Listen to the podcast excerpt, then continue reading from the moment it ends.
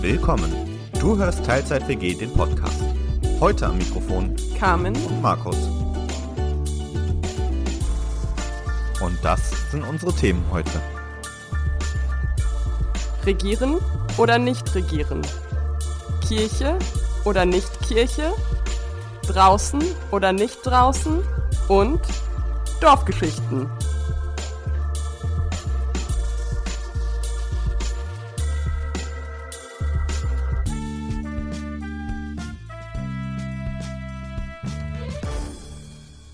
Damit wieder herzlich willkommen zurück in der Teilzeit WG. Schön, dass du heute wieder dabei bist.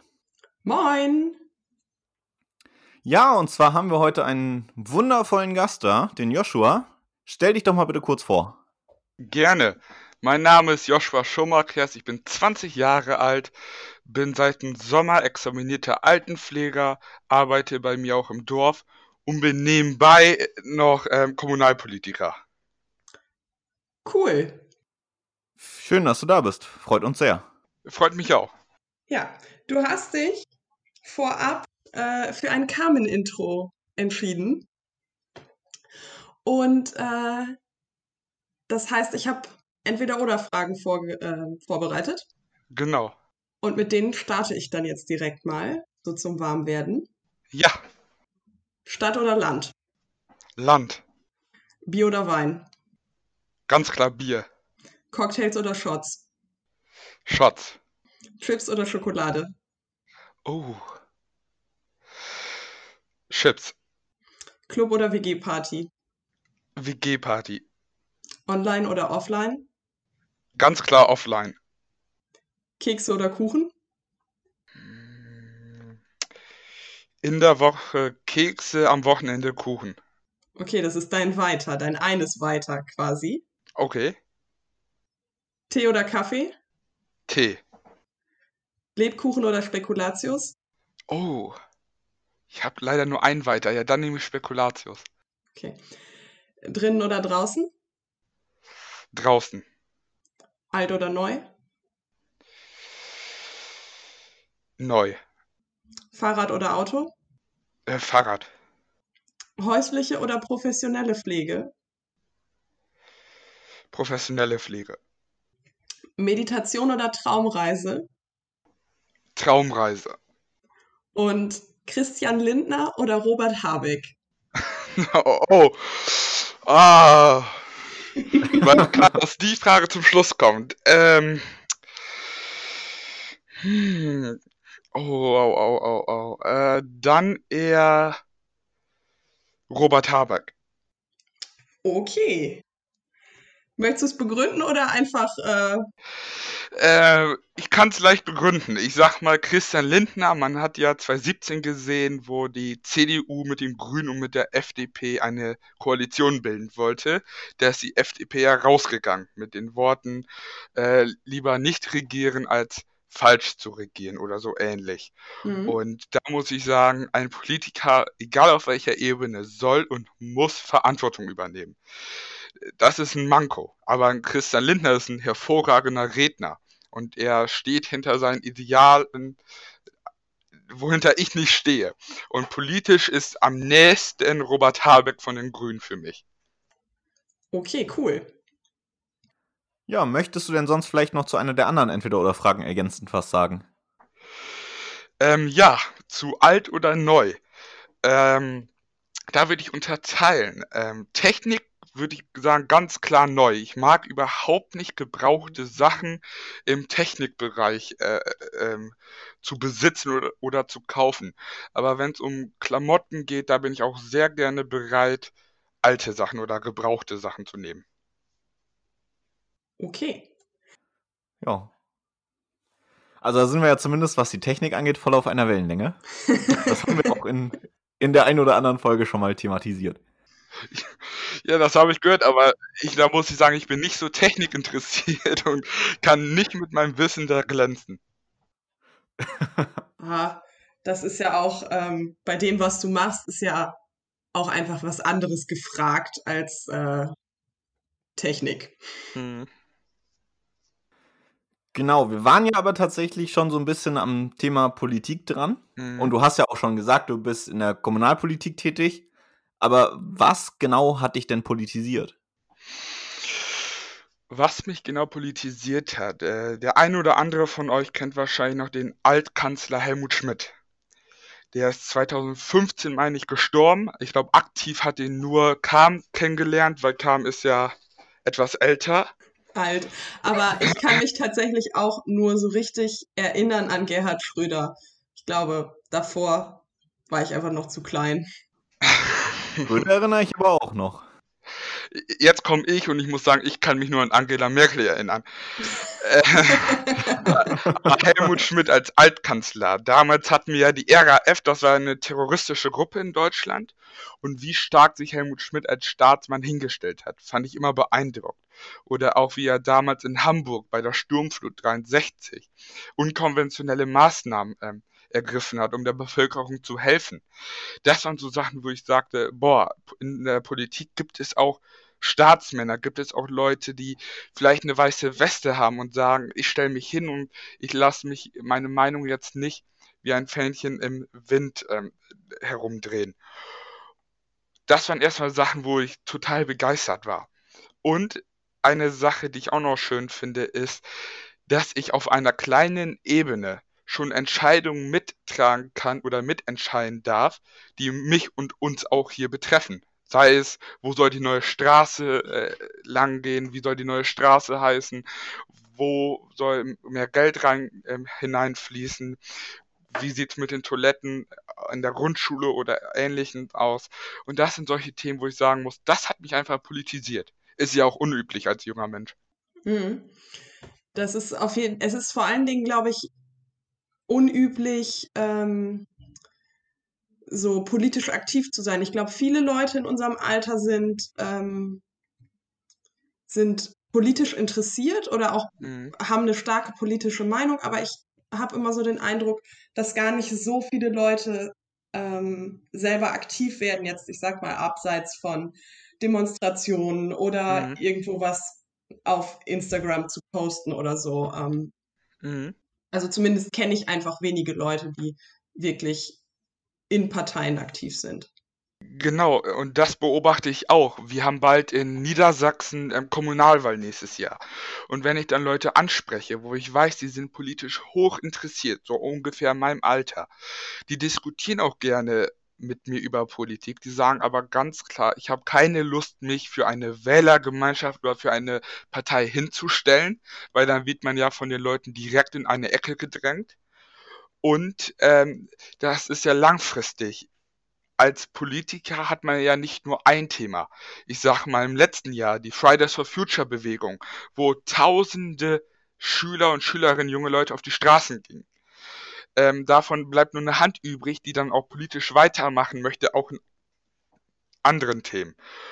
Und das ist so, wo ich sagen muss, äh, da scheuen manche und sagen, nee, ich habe vielleicht nicht jetzt die Ahnung, ich kann mich lächerlich machen, aber da muss ich auch sagen, wo ich in der Politik war und jetzt immer noch, ich habe immer noch nicht die Ahnung von der großen Welt, aber es ist, man lernt aber auch von Leuten, die sich aus einem anderen Background jetzt ähm, engagieren man sieht dann viel, viel mehr und das ist halt das Wichtige für die Politik.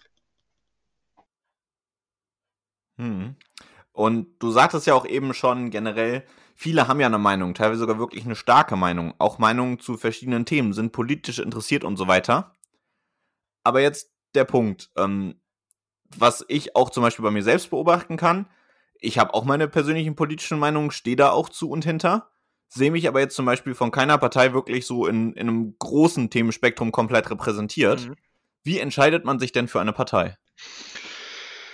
Ähm, ich muss immer sagen, es gibt zu keiner Partei, außer man gründet sie selber. Selbst dann ist es fraglich, sieht man ja bei der AfD, bei äh, Bernd Lucke.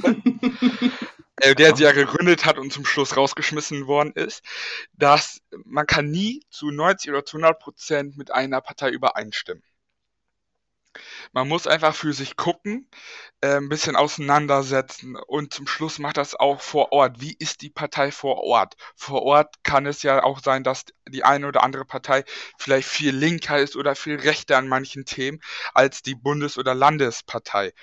Und äh, man muss äh, selber Abstriche machen. Man kann aber das, das Schöne, wenn man in der Partei drin ist. Und ich sag mal, die Partei möchte das Auto verbieten, man selber fährt aber gerne Auto. Dann kann man das in die Öffentlichkeit weiterhin publizieren und sagen, ja, ich stimme mit meiner Partei überein, aber die, die, die Punkte sind äh, nicht so schön. Dazu muss ich auch eben sagen, Markus, im letzten Jahr habe ich mich sehr über meine Partei aufgeregt. Und ich habe dann es gewagt, wie die Partei Obring sagen, dass ich mich partei- und auch medienwirksam hingestellt habe und gesagt habe, ich möchte Bundesvorsitzender der Partei werden. Weil die, die, die, die Themen nicht stimmen.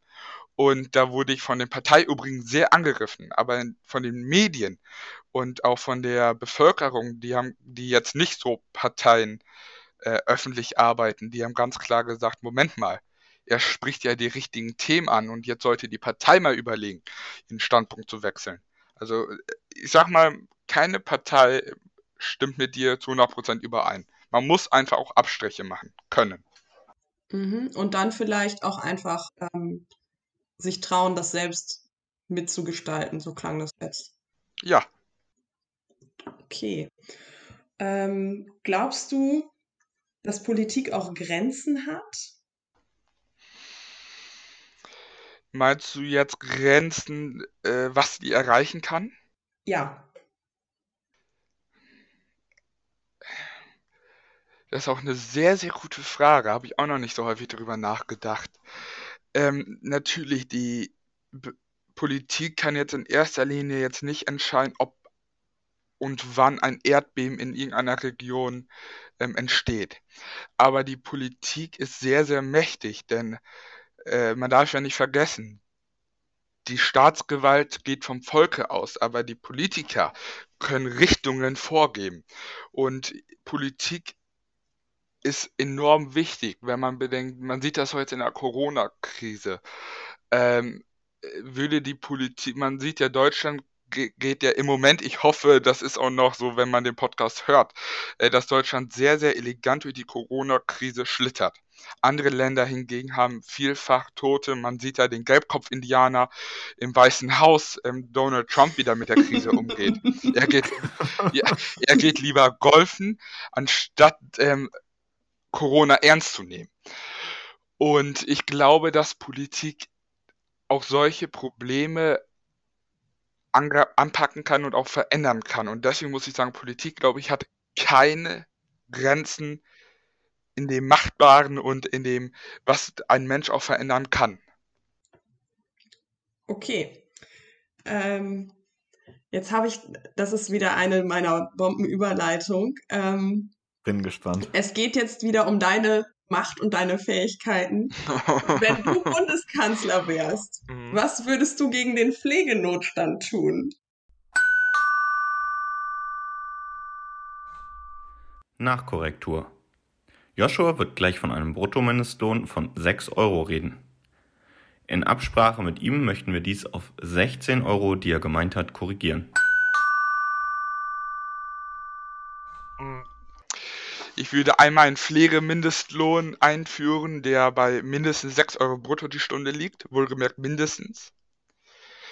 Gleichzeitig würde ich im Moment ist es ja so, dass wir, dass die Personaluntergrenzen und auch die Begrenzung der wöchentlichen Arbeitsstunden ja ausgehebelt worden ist. Habt ihr wahrscheinlich ganz groß in der Presse mitbekommen. Das würde ich als erstes wieder stoppen und sagen, ähm, die Personaluntergrenzen müssen weiterhin so bleiben und wir gehen wieder auf 40 Stunden in der Woche und nicht, wie es jetzt ist, 60 Stunden in der Woche. Und dann noch ein Thema, ich würde viel, viel, viel mehr Geld in die Akademisierung der Pflege und auch des Gesundheitsbereiches hineinpumpen. Das sind so drei Sachen, die ich direkt machen würde. Okay. Ähm, kannst du das mit der Akademisierung vielleicht mal kurz ausführen? Ja, im Moment ist es ja, in der Pflege gibt es andere oder auch unterschiedliche Ausbildungen. Ich fange mal mit der ersten an. Das ist dann eine zweijährige Ausbildung äh, zur Pflegeassistentin. Wie der Name schon sagt, die assistieren der Fachkraft. Das bedeutet in der Pflege jetzt nur runtergebrochen, die waschen, helfen und pflegen den Bewohner. Und dann gibt es die dreijährige Ausbildung, die ich zum Beispiel absolviert habe. Da, dann ist man Altenpfleger oder examinierter Altenpfleger.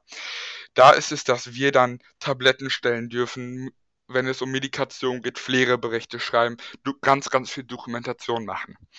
Und äh, man sieht ja auch, immer mehr junge Leute wollen studieren.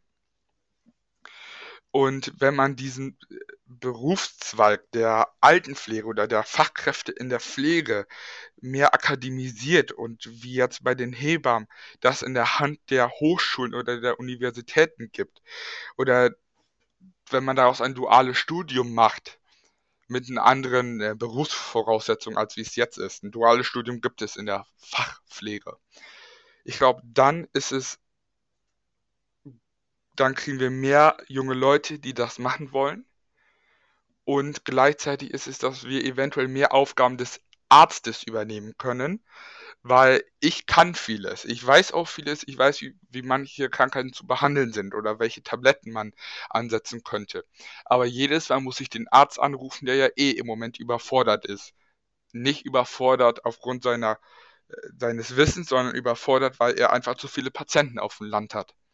Und ich glaube, wenn wir dann ein paar Aufgaben übernehmen können, dann ist es gleichzeitig, dass wir mehr Geld verdienen können, dass es dann einen größeren Anreiz gibt, in die Pflege zu gehen. Und somit entlasten wir auch die Allgemeinmediziner, wo ja die Ausbildung und das Studium viel, viel länger dauert. Und dadurch könnte man das vielleicht für ein paar Jahre überbrücken.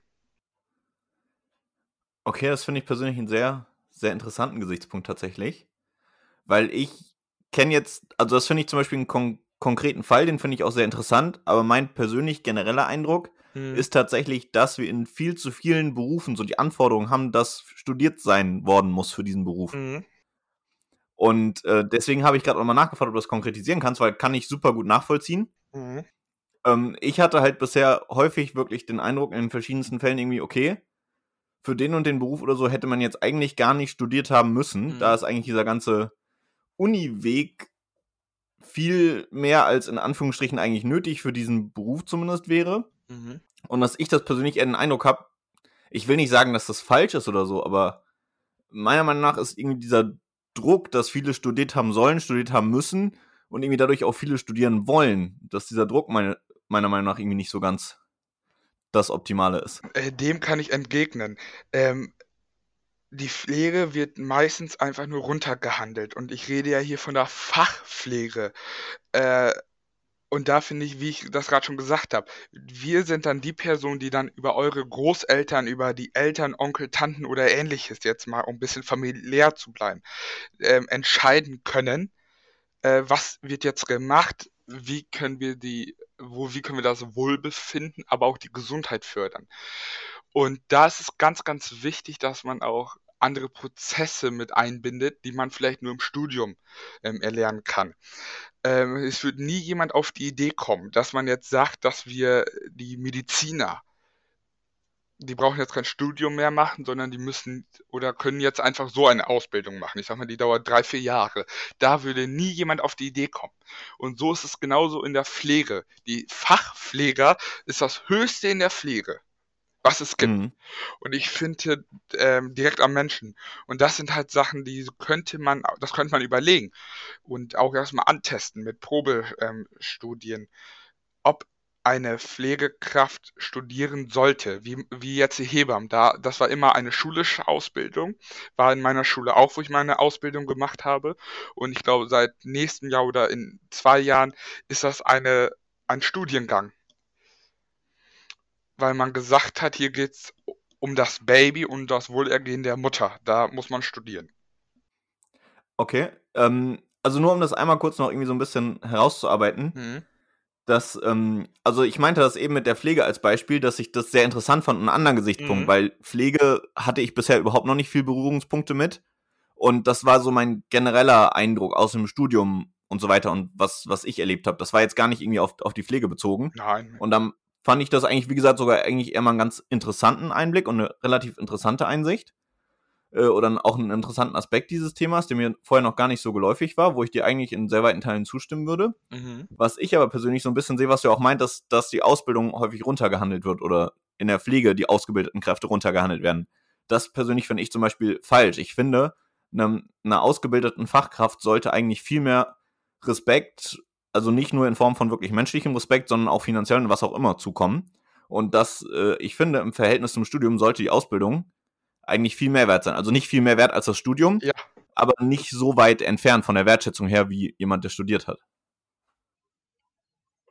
Ich glaube, was Markus sagen möchte, ist, dass einfach so ein, ein Ungleichgewicht in der Betrachtung äh, vielleicht entsteht gerade.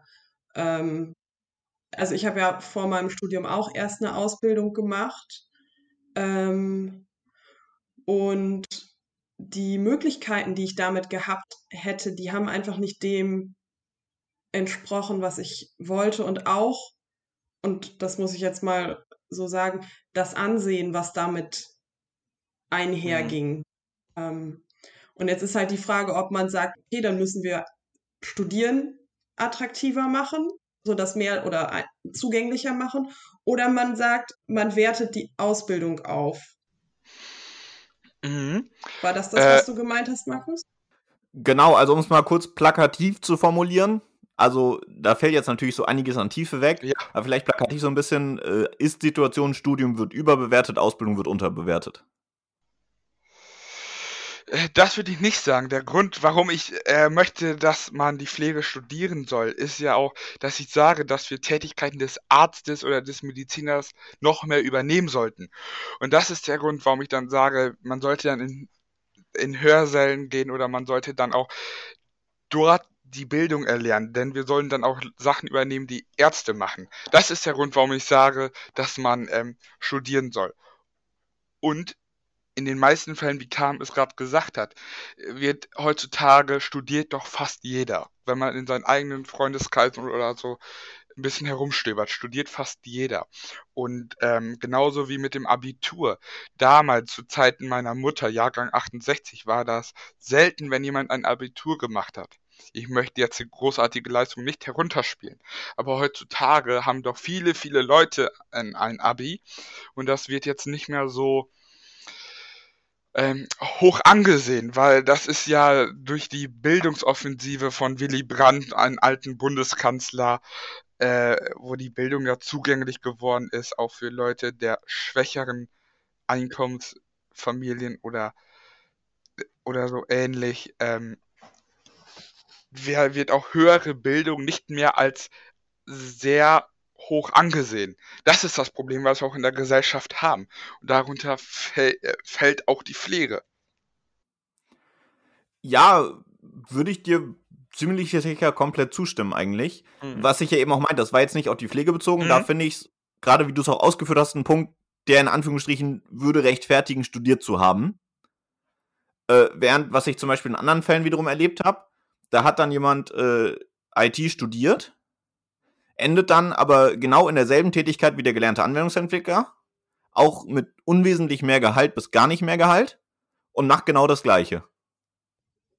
Ja, nun, da ist aber ja auch, also zumindest für mich ist es so, dass ich im Studium auch einfach viel mehr über mich selbst gelernt habe als in der Ausbildung.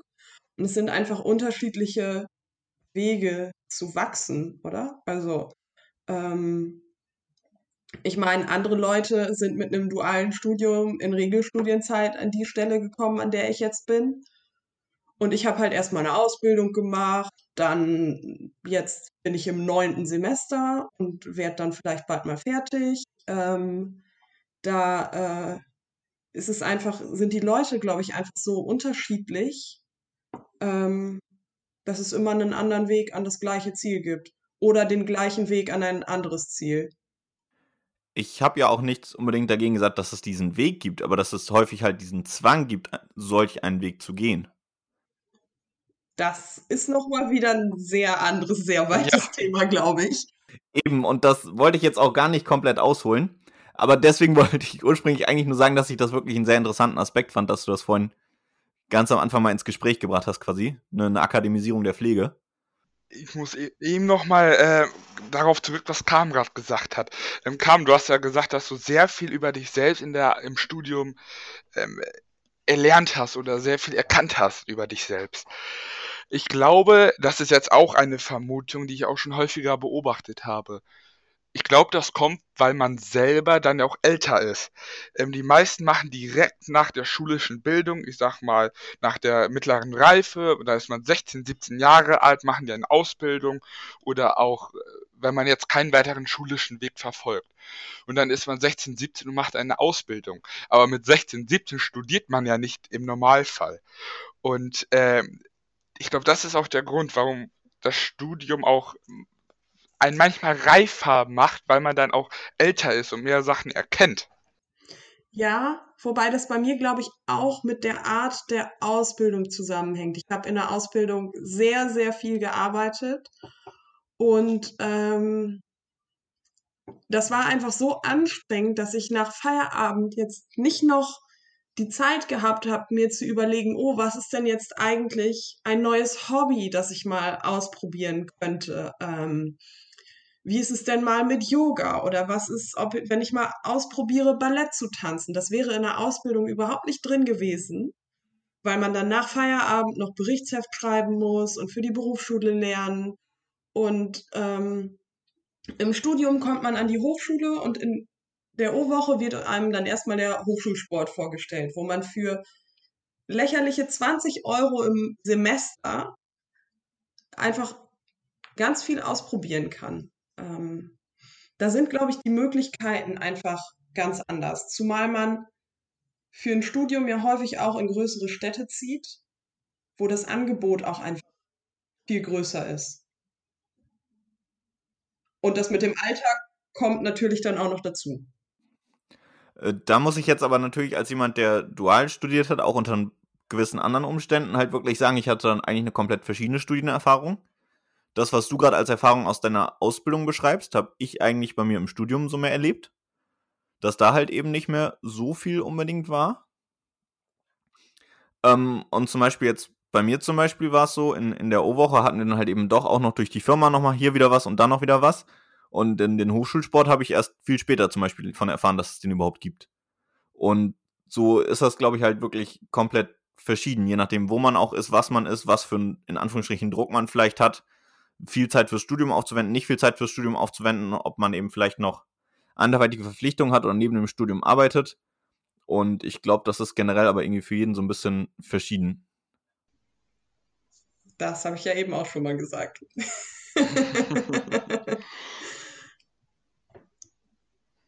Markus, hast du noch eine Frage zu einem anderen Thema?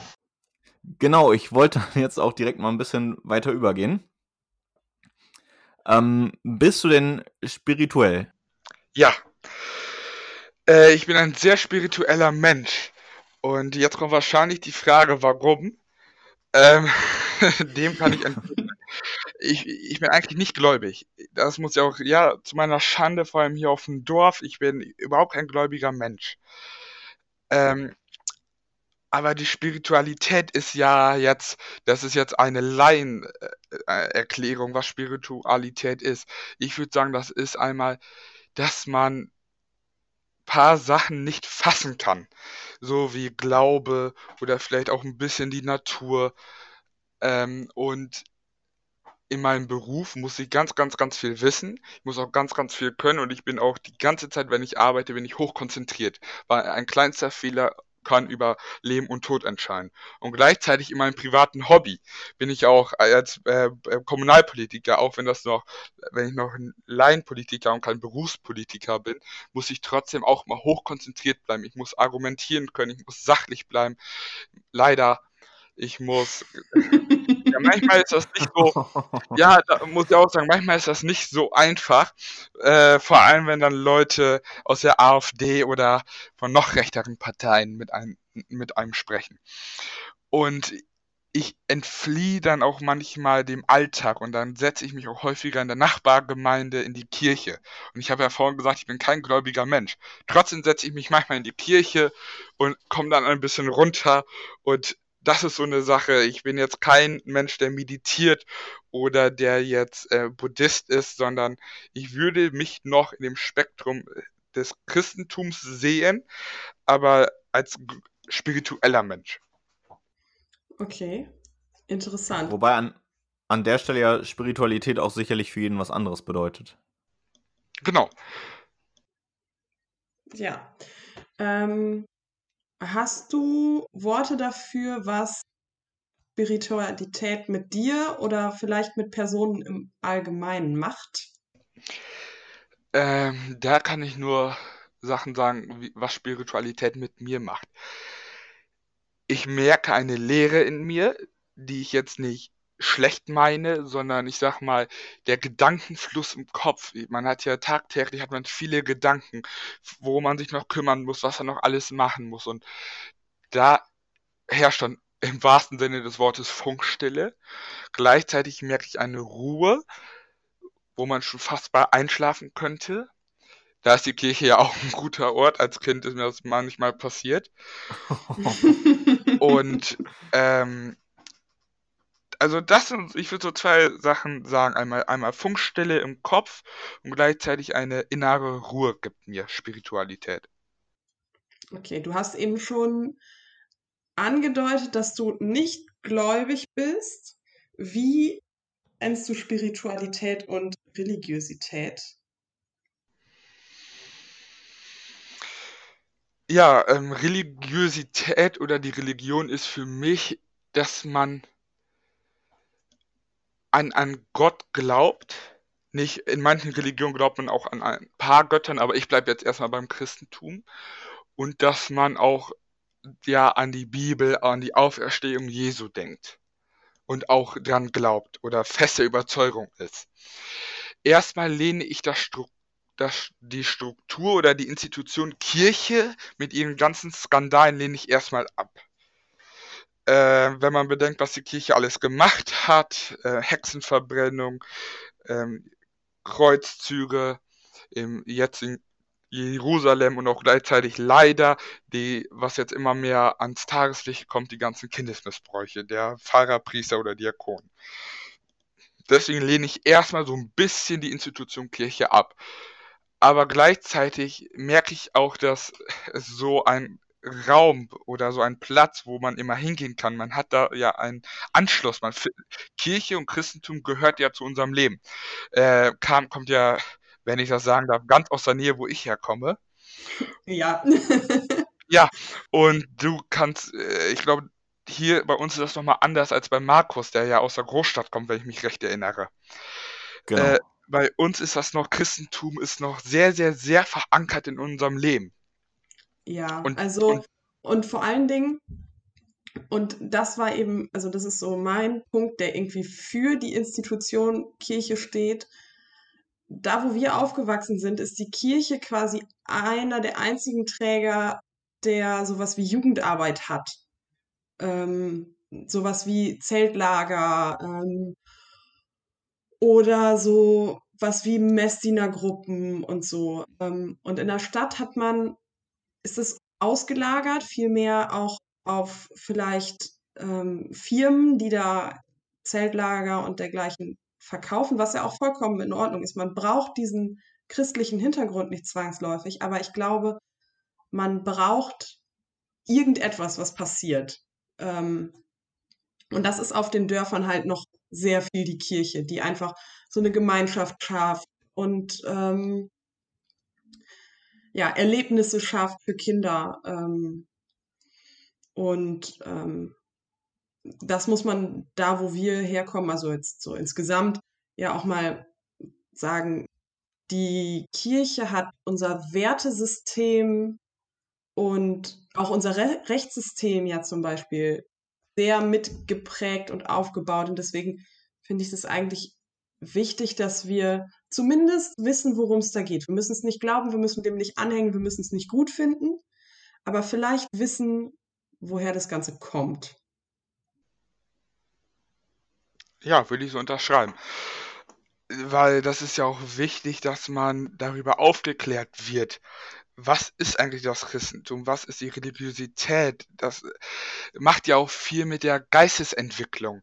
Äh, wo kann ich entfliehen? Gibt es Stützpunkte? Und der Kirche, du hast ja gerade gesagt, die Kirche macht ja sehr viel Jugendarbeit. Ohne die Kirche wäre auch der die Caritas, die ja im karitativen kirchlichen Sinne ja entstanden ist. Die Kirche hat bei uns in der Gemeinde fast jeden Kindergarten. Es gibt noch manche Krankenhäuser, die ja nur unter, heutzutage gibt es die nicht mehr so häufig, aber die ja aus Schwesternschaften, also von Nonnen betrieben wurden. Also das Karitative, die Nächstenliebe, das ist ja ganz, ganz viel, was das Christentum geprägt hat. Aber nochmal, um die auf, um, um auf die Grundfrage zu kommen. Ähm, Spiritualität ist für mich eigentlich all das, was Religiosität dir gibt, aber ohne der Glaube an deine Religion. Also ohne die Institution und ohne den Gott, die Götter. Oder auch die Geschichte des Christentums, zum Beispiel die Bibel, das Alte und das Neue Testament. Mhm. Ähm, ich sag mal so, ich glaube, ich streite es nicht ganz ab, dass es keinen Gott gibt oder dass es einen Gott gibt. Das kann ich nicht sagen, da bin ich mit mir selber noch nicht im Reinen, äh, was ich denken oder glauben soll. Aber ich sag mal so, die Bibel, was da alles drinsteht, was da alles passiert ist, das kann ich nicht ganz so glauben. Ähm, deswegen, also da bin ich in einer kleinen Glauben, Glaubenskrise, was sich vielleicht jährlich auch mal ändert. Das hat man ja häufiger eine Glaubenskrise deswegen sage ich ja, ich würde mich im Spektrum des Christentums sehen, aber ich würde mich eher als ein spiritueller Mensch sehen als, als einen fromm oder gläubigen Menschen. Okay. Darf ich dazu kurz das Markus-Evangelium zitieren? wow. Ich glaube, hilf meinem Unglauben.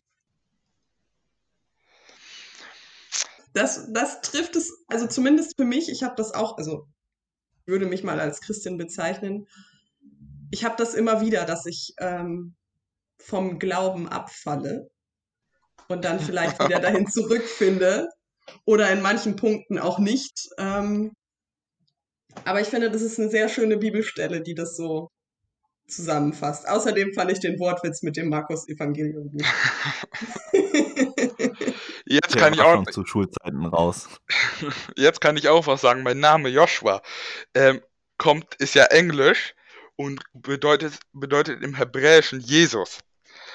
Also, da will ich nur sagen, mein Name kommt direkt von Jesus ab. Das will ich hier nur mal so oh. stehen lassen. Gut, mein Name kommt ursprünglich aus dem Lateinischen und bedeutet eigentlich dem Kriegsgott Mars geweiht. Okay. ähm, Nur so viel mal als Fakt dazu. Mein Name hat mehrere Ursprünge und wenn man den Bi biblischen Ursprung nimmt, dann komme ich vom Berg Karmel.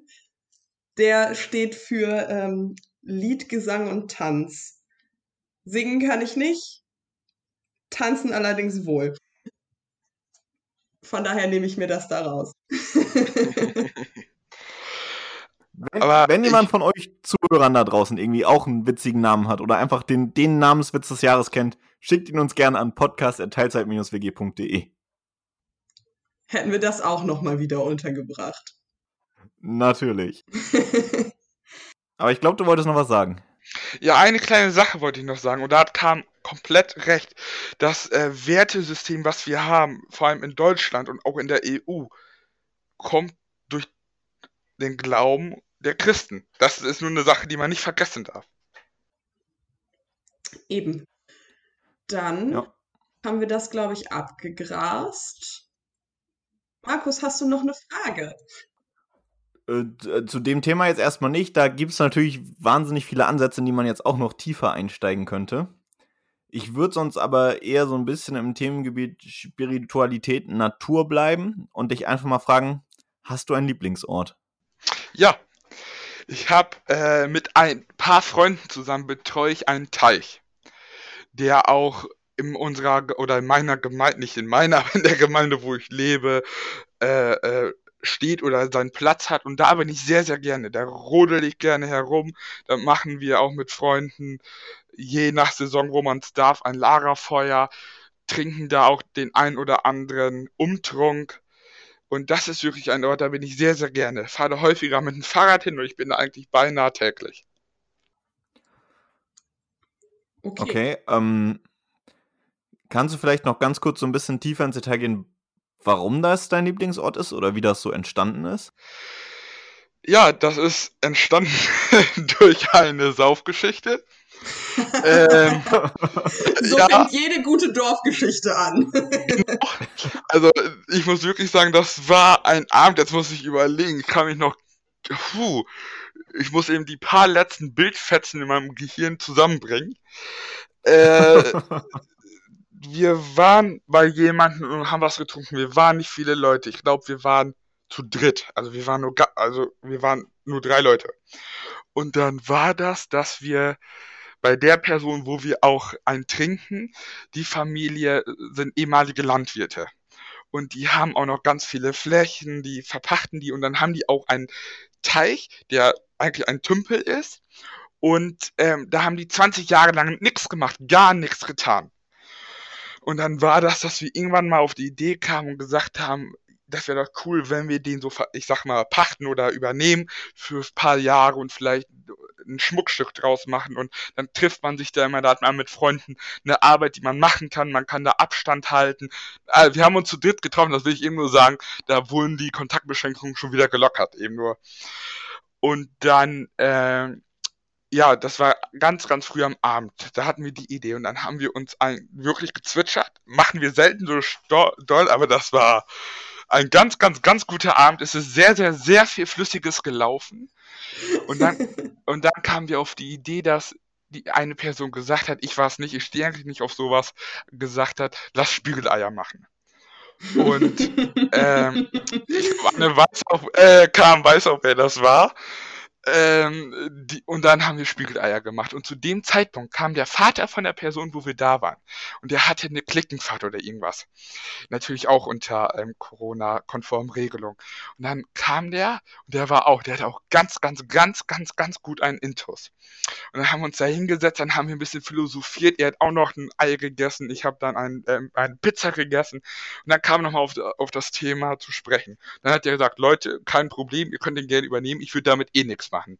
Und so kam das. Also, wie Carmen schon sagte, jede gute Dorfgeschichte fängt mit ganz, ganz viel Alkohol an. Und so ist das auch entstanden. Und das mit dem Spiegeleier-Essen muss man vielleicht auch sagen, das ist äh, so ein Ding bei uns aus der Gegend. Das kennt man woanders nicht. Das ist so. eine Tradition, dass man, wenn man von einer Party nach Hause kommt und man hat aber eigentlich noch keinen Bock nach Hause zu gehen, so wie man sich in der Stadt dann noch zum Frühstück einen Döner holt oder so, so geht man dann zu einer Person nach Hause und macht Spiegeleier.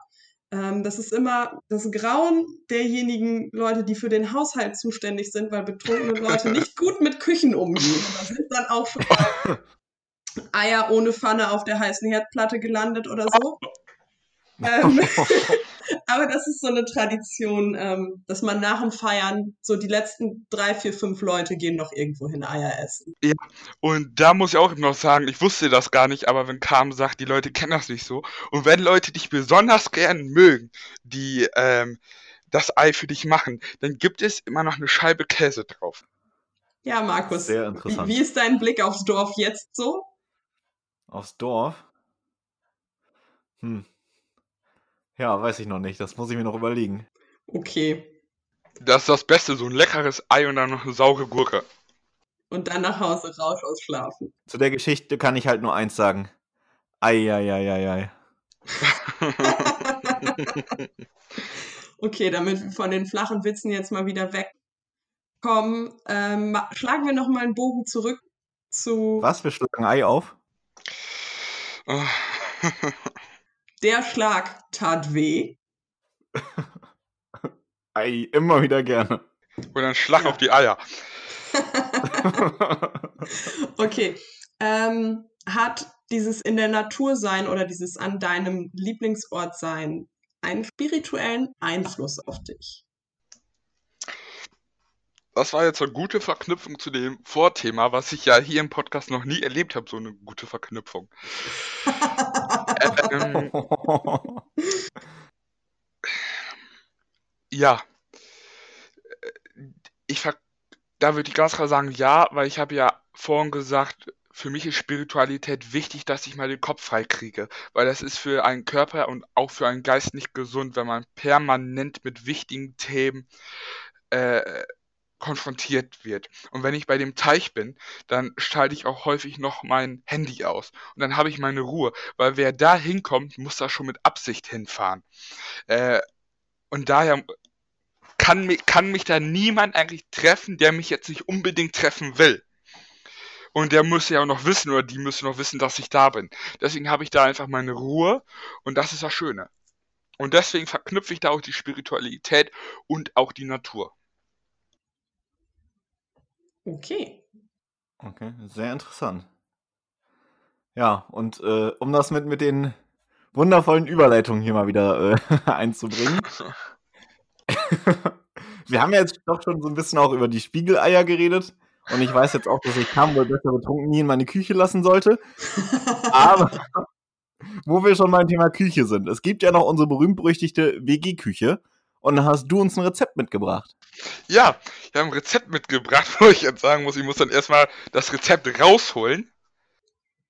Du musst es jetzt nicht vorlesen, du kannst einfach sagen, worum es geht. So. Und, dann, und dann kriegst du es uns ähm, und dann, ähm, packen wir das dann auf die packen wir es auf die Seite. Aber du kannst es natürlich auch gern vorlesen. Nee, danke. Das erspart mir vieles. Ich schicke dann einfach ein Bild zu davon. Ähm, Genau. Jetzt muss ich noch mal gucken, wie das eben heißt.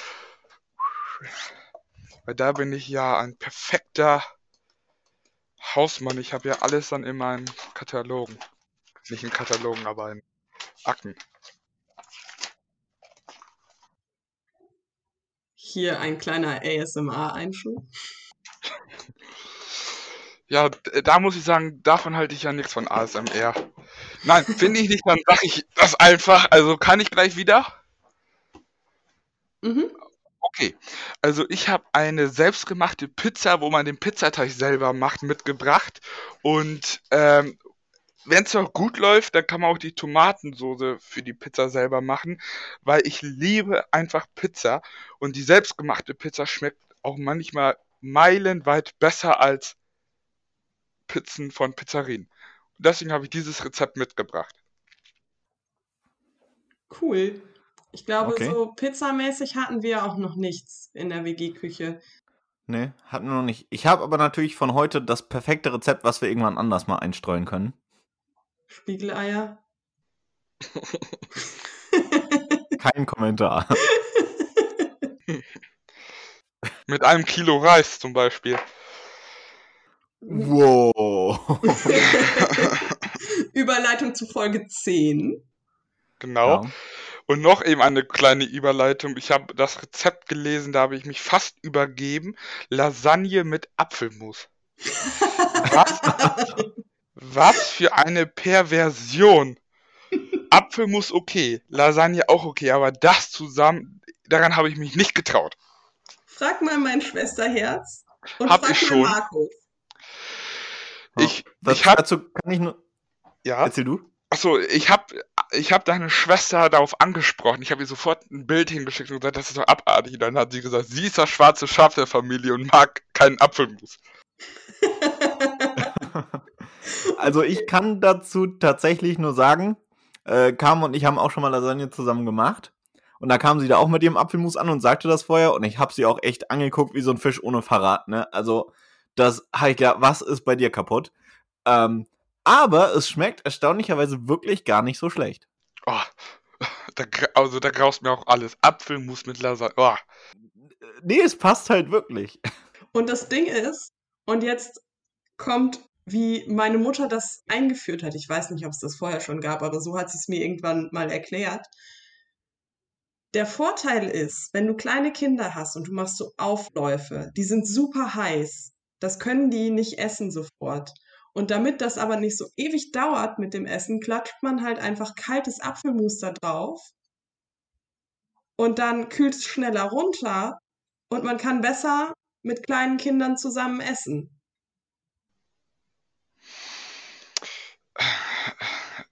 Kein So. Kommentar. So ist es angefangen. Und ich muss sagen, ich finde es bombastisch.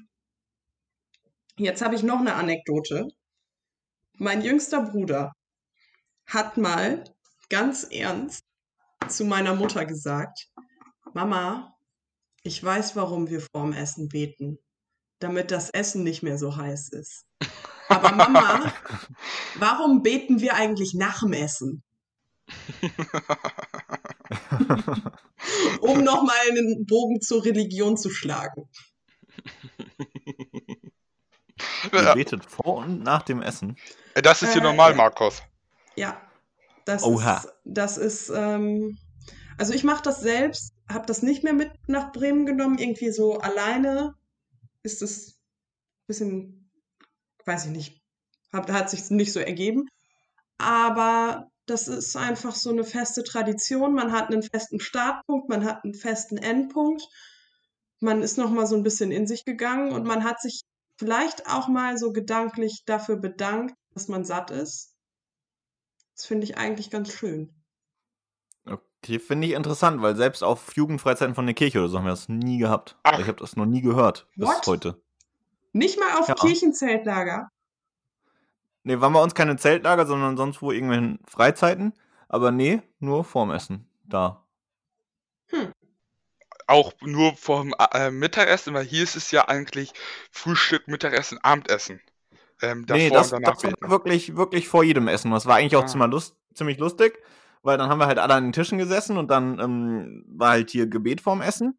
Und nachher hatten wir halt so, so einen Spruch und äh, haben alle so mit den Händen und dann äh, so geklatscht und mit den Ellenbogen auf den Tisch gehauen. Das war ziemlich Oh, witzig. meinst du- Meinst du, fröhlich sei es beim Abendessen, guten Appetit, Ellenbogen, Handgelenke klatschen? Ja. Das Nur, machen nur, wir Ellenbogen, auch. Nur Ellenbogen klatschen war hau rein. Oder haut rein. Ah, okay. Dann ist es doch nicht so, Ja. wie ich das kenne. aber ziemlich ähnlich. Und ja, war ziemlich cool. Und wenn man in, irgendwie in der Jugendherberge war, weil man beim Probenwochenende für das Krippenspiel war oder so, da haben die anderen im Speisesaal einen schon witzig angeguckt. Aber wenn du es halt mit so einer größeren Gruppe machst, das ist halt einfach total lustig. Ja. Ich bin ja nicht in dem Ort mit auf Zeltlager gefahren, wo ich aufgewachsen bin, sondern in einem Nachbardorf. Und ähm, da gibt es dann immer für die, die geholfen haben auf den Freizeiten, ein Danke-Essen. Und das findet immer in irgendeinem Restaurant statt. Und da gibt es das eben auch. Fröhlich sei es beim Danke-Essen, guten Appetit. Und wenn man dann so mit 20 Leuten in einem Restaurant sitzt und so auf dem Tisch rumhämmert, dann macht das auch auf dem Land auf sich aufmerksam. Ja. Tja, jetzt werde ich echt gerade ein bisschen nostalgisch so im, über die Krippenspielfreizeiten, weil die waren ja jetzt zeitlich auch immer so ein bisschen um den Dreh rum. Und das waren eigentlich immer ziemlich coole Zeiten. Also wir sind da meistens in dieselbe Jugendherberge gefahren, aber da stecken schon viele Erinnerungen dran. Ja, womit wir mal wieder eine Überleitung schlagen zu einer der vorangegangenen Folgen, nämlich der, in der es um Nostalgie geht. Ja. Und so ein bisschen tatsächlich auch noch um die Kindheitsfolge. Stimmt. Also heute holen wir richtig alles raus, ne? Ja. Ja. Willst du noch irgendwie einen kurzen Harry Potter-Spruch loswerden oder so? Always. Das war's. Die Harry Potter-Nerds haben das verstanden. Hat das nicht Dumbledore gesagt? Nee, es war jemand anders, aber ähm, ich möchte diejenigen, die es nicht zu Ende geguckt haben, Markus, nicht spoilern. Was? Wir, wir sind noch dabei. Gut, hat noch jemand Fragen, Anmerkungen, Wünsche? Sieht nicht so aus. Dann äh, vielen Dank, dass du da warst. War ein sehr schönes und interessantes Gespräch und die bis dato, glaube ich, längste Folge wird das. Ja, glaube ich auch. Aber falls die ZuhörerInnen ähm, noch Fragen, Anmerkungen oder Wünsche haben, wo können die die denn lassen? An podcast.teilzeit-wg.de. Dem ist so. Genau, in diesem Sinne wünschen wir euch noch einen schönen Abend, Tag, wann auch immer ihr diesen Podcast hört. Und bis zum nächsten Mal. Bis denne. Tschüss.